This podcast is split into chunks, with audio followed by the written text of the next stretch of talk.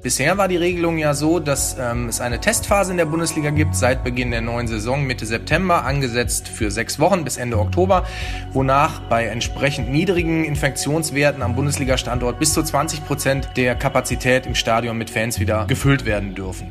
Durch die steigenden Corona-Infektionszahlen in NRW hat sich dazu jetzt aber das Ministerium zu Wort gemeldet und angekündigt, wenn der Inzidenzwert überschritten wird, künftig wieder einen kompletten Fanausschluss durchzusetzen. Erwarten uns also künftig wieder die sogenannten Geisterspiele? Darüber sprechen wir jetzt hier im Podcast. Ich bin Julia Marchese, ich freue mich, dass ihr dabei seid. Der Rheinische Post Aufwacher. Das Update am Nachmittag. Da ist die Woche nun auch schon wieder fast vorbei. Es ist Freitag, der 23. Oktober und jetzt pünktlich zum Feierabend sprechen wir in unserem News Update nochmal über das, was in NRW und dem Rest der Welt gerade los und wichtig ist. Den zweiten Tag in Folge liegt die Zahl der Corona-Neuinfektionen nach Angaben des Robert Koch Instituts bei über 11.000. Auf diese Zahlen folgen natürlich auch wieder strengere Maßnahmen. Diese treffen jetzt auch wieder den Fußball. Da hat sich ja schon in der Vergangenheit die Debatte um die Geisterspiele sehr lang gezogen. Seit einigen Monaten gilt in Stadien ein entsprechendes Hygienekonzept, das Einhalten von Abstandsregeln, wenige Zuschauer und auch ein Alkoholverbot. Das waren in den vergangenen Wochen die Maßnahmen, die eigentlich auch ganz gut funktioniert haben. Heute hat das NRW-Ministerium aber angekündigt, wieder einen kompletten Fanausschluss bei Bundesligaspielen durchzusetzen, wenn die Zahl der Corona-Neuinfektionen am Austragungsort bei mehr als 35 Fällen pro 100.000 Einwohner liegt. Was das jetzt für die Fans und den Fußball bedeutet, darüber spreche ich jetzt mit RP-Sportredakteur Stefan Klüttermann. Hallo. Hallo, grüß Sie. Wie kam es jetzt zu diesen Maßnahmen und was heißt eigentlich den Fanausschluss durchsetzen? War das in der Vergangenheit nicht der Fall? Naja, im Prinzip ist es jetzt noch nicht mal eine flammenneue ähm, Anordnung des äh, NRW-Gesundheitsministeriums, sondern es ist im Prinzip so ein bisschen die Deutungshoheit zwischen der Landesebene und den Gesundheitsämtern vor Ort über darüber, wer jetzt die Maßnahmen konkret umsetzt. Bisher war die Regelung ja so, dass ähm, es eine Testphase in der Bundesliga gibt seit Beginn der neuen Saison Mitte September, angesetzt für sechs Wochen bis Ende Oktober, wonach bei entsprechend niedrigen Infektionswerten am Bundesliga-Standort bis zu 20 Prozent der Kapazität im Stadion mit Fans wieder ähm, gefüllt werden dürfen.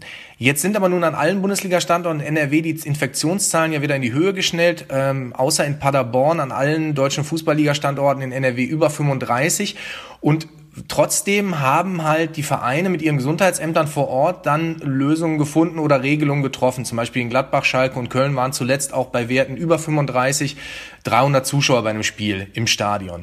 Jetzt hat aber die äh, Landesregierung im Prinzip, wie sie es formuliert, nochmal klargestellt, dass in der Corona-Schutzverordnung seit Beginn der Saison festgehalten ist im Prinzip, dass wenn ein Wert über 35 steigt, dass dann im Prinzip keine Zuschauer vor Ort zugelassen sind. Es ist im Moment im Prinzip, geht es also darum, dass das Land sagt, naja, wir stellen jetzt nochmal klar, wie die Regelung ist und daran haben sich bitte alle zu halten. Und die Vereine in der Praxis der letzten Wochen mit, den, mit der Corona-Regelung und den Zulassung von Fans es mit den Gesundheitsämtern vor Ort geregelt haben. Also wenn in einer Stadt der Inzidenzwert bei unter 35 liegt, dann gibt es erstmal weiterhin keine Geisterspiele, richtig? Ja, wenn sie unter 35 liegen, dann ähm, ist im Zweifelsfall, im, im, besten Fall halt sind 20 Prozent der Stadionkapazität ähm, erlaubt, sie mit Fans zu füllen. 35 ist da als Wert, als magischer Wert da angegeben. Ähm, und dann ist diese Testphase, ähm, äh, wie gesagt, soll in Kooperation der, der, der zwischen Gesundheitsamt und Verein vor Ort, sollen die entsprechend entsprechenden Lösungen und Maßnahmen dann erarbeitet werden.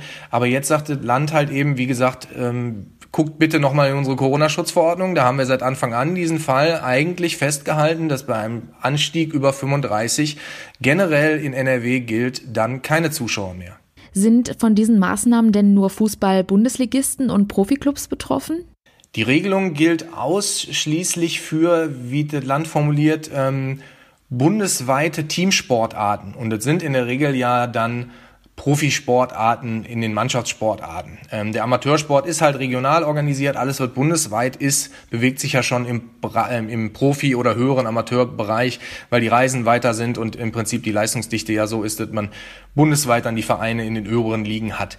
Ähm, also hier wird eine, eine Ausnahme gemacht und Unterscheidung gemacht zwischen dem Amateursport, der sich regional auf NRW-Ebene bewegt, und dem bundesweiten Teamsport. Das bezieht sich aber eben nicht nur auf die Fußball-Bundesliga, sondern wenn man die Lesart ähm, ganz konkret sich vor Augen führt in dieser Corona-Schutzverordnung und der entsprechenden Anlage, dann wären, wären und sind auch Ligen betroffen wie ähm, die Handball-Bundesliga, die seit Anfang Oktober wieder läuft und auch eine sechswöchige Testphase mit Fans erlaubt bekommen hat.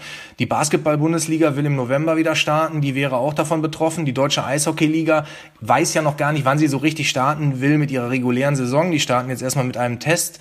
Testlauf oder Testturnier, aber auch da wären ja Vereine ne, wie Köln, Krefeld oder Düsseldorf aus NRW betroffen. Also es ist nicht nur auf den Fußball beschränkt, aber den trifft es natürlich am prominentesten. Wie reagieren denn die Vereine jetzt darauf? Bislang haben die getroffenen Maßnahmen ja eigentlich ganz gut funktioniert. Ja, die Reaktionen sind natürlich erwartbar. Ähm, kontra dieser landesweiten einheitlichen Regelung, weil man natürlich sagt, naja, äh, guckt euch an, wie diszipliniert die Fans sich in den letzten Wochen im Stadion verhalten haben. Wir haben die Abstandsregelungen durchgesetzt, wir haben das Hygienekonzept der DFL ähm, umgesetzt. Und jetzt einfach mit der Gießkanne überall drüber zu gehen und sagen, also 35 überschritten, dann bitte keine Zuschauer, das halten die Vereine naturgemäß aus ihrer Sicht jetzt nicht für zielführend. Und ähm, zum Beispiel Stefan Schippers, Ge Geschäftsführer von Borussia Mönchengladbach, hat gegenüber unserer Redaktion auch angekündigt, man will schon versuchen, auch an dem bestehenden Prozedere festzuhalten, weil sich halt erprobt hat, in der Zusammenarbeit mit Gesundheitsamt und Vereinen Lösungen zu finden, die der Situation vor Ort gerecht werden. Da ist also keine große Lust, jetzt hier landesweit eine einheitliche Regelung umzusetzen, die dann am Ende wieder das böse Wort Geisterspiele in die Realität zurückholt. Morgen um 18.30 Uhr beginnt dann auch ein ganz besonderes Spiel. Der BVB spielt gegen Schalke 04. Dieses Derby wird vermutlich auch ein Geisterspiel werden. Der Inzidenzwert in Dortmund hat ja auch die 35 überschritten. Ja, wir reden jetzt äh, Freitagnachmittag, 3 Uhr. Ähm, in Corona-Zeiten ist nicht so alt wie irgendwie die Verordnung von vor zwei Stunden. Aber Spaß beiseite, die, die Schutzverordnung lässt halt keinerlei zwei Deutungen zu im Prinzip. Und wenn das Land ähm, über seine Behörden auch die Durchsetzung jetzt quasi überprüft, dann kann es keine andere Konsequenz geben, als dass auch dieses Revierderby ohne Zuschauer stattfindet und auch zum Beispiel die beiden Champions League-Spiele nächste Woche, die in NRW beheimatet sind, Dortmunder Spiel gegen St. Petersburg und Gladbachs Spiel gegen Real Madrid, wüsste ich nicht, wie Zuschauer dabei sein können und sollen, wenn das Land NRW auf die Einhaltung seiner Regelung in der Corona-Schutzverordnung wirklich mal pocht und es eben nicht den Behörden vor Ort überlässt, wie sie die umsetzen. Wenn man auf die Entwicklungen der Infektionszahlen schaut, werden die meisten Stadien in den nächsten Tagen und Wochen dann vermutlich leer bleiben und uns erwarten überwiegend Geisterspiele. Vielen Dank für diesen aktuellen Einblick, Stefan Klüttermann. Gerne. Schauen wir noch auf die weiteren aktuellen Nachrichten. Trinkwasser soll durch strengere Regeln für Leitungsmaterial und mögliche Schadstoffe überall in der EU künftig sicherer werden. Außerdem soll Leitungswasser in Restaurants und Kantinen billiger oder gratis zu bekommen sein. Das sind Ziele der neuen Trinkwasserrichtlinie, welche die EU-Umweltminister in Luxemburg beschlossen haben. Nun steht noch die letzte Zustimmung des Europaparlaments aus. Abgeordnete und Mitarbeiter der AfD-Fraktion im Bundestag müssen weiter die Maskenpflicht einhalten. 19 Abgeordnete und neun Mitarbeiter der AfD hatten Bundestagspräsident Wolfgang Schäuble dazu aufgefordert, eine Unterlassungs- und Verpflichtungserklärung dagegen zu unterschreiben. Schäuble nimmt seine allgemeinen Verfügung zum Tragen eines Mund-Nasenschutzes aber nicht zurück. Die Verfügung sei formell und materiell rechtsmäßig, das teilte heute die Bundesverwaltung mit. Zum ersten Mal in der zweiten Welle der Corona-Pandemie werden Patienten aus den Niederlanden in deutschen Kliniken verlegt. Ein Hubschrauber transportierte heute einen Patienten in ein Krankenhaus in Münster. Durch die Verlegung soll der Druck auf die Intensivstationen in den Niederlanden gesenkt werden. Dort sei bereits fast jedes zweite Bett auf den Intensivstationen von einem Covid-19 erkrankten Patienten belegt.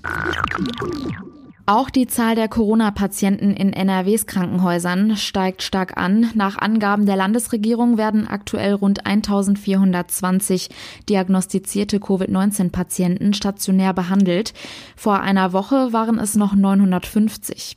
Die Kliniken seien allerdings noch weit von ihrer Kapazitätsgrenze entfernt. Der Corona-Schnelltest von NRWs Bauministerin Ina Scharrenbach ist negativ. Die 44-jährige CDU-Politikerin musste sich aufgrund eines positiven Corona-Tests in ihrem Umfeld in häusliche Quarantäne begeben. Das teilte die Staatskanzlei heute in Düsseldorf mit. Die Ministerin war das erste Mitglied der NRW-Landesregierung, das sich aufgrund von Corona in Quarantäne begeben musste. Die Leiche des Geiselnehmers in der JVA Münster hat vier Schussverletzungen aufgewiesen. Das wurde nun durch die Obduktion des Mannes bekannt. Eine dieser Verletzungen sei tödlich gewesen. Das geht aus dem Bericht von NRW-Justizminister Peter Biesenbach hervor. Der 40-jährige Häftling hatte vergangene Woche eine JVA-Mitarbeiterin als Geisel genommen und mit einer selbstgebastelten Stichwaffe bedroht. Das SEK der Polizei erschoss den Mann daraufhin. Er wäre im November aus der JVA entlassen worden. Unbekannte haben rund 230 Fische aus zwei Aufzuchtsbecken in Lennestadt im Kreis Olpe gestohlen.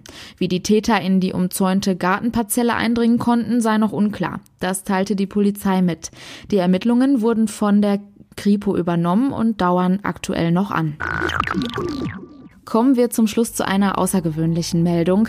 Ein 24-Jähriger aus Bielefeld hat in einer Dachkammer kistenweise Dosen aus dem Zweiten Weltkrieg gefunden und dessen Inhalt auch direkt probiert. In den Dosen befanden sich 76 Jahre alte getrocknete Kartoffeln von australischen Streitkräften. Der Geschmack der Kartoffeln sei muffig-erdig und nur noch ganz entfernt mit dem Geschmack von frischen Kartoffeln zu vergleichen. Das teilte der 24-Jährige der deutschen Presseagentur mit. So, und das war euer News Update am Nachmittag. Wenn ihr uns etwas sagen möchtet, schreibt uns gerne an aufwacher.rp-online.de und mehr Nachrichten gibt es dann am Montag wieder in unserem Podcast und jederzeit auf RP Online. Ich bin Julia Marchese, danke fürs Zuhören. Ich wünsche euch einen schönen Start ins Wochenende und jetzt erstmal einen schönen Feierabend. Ciao.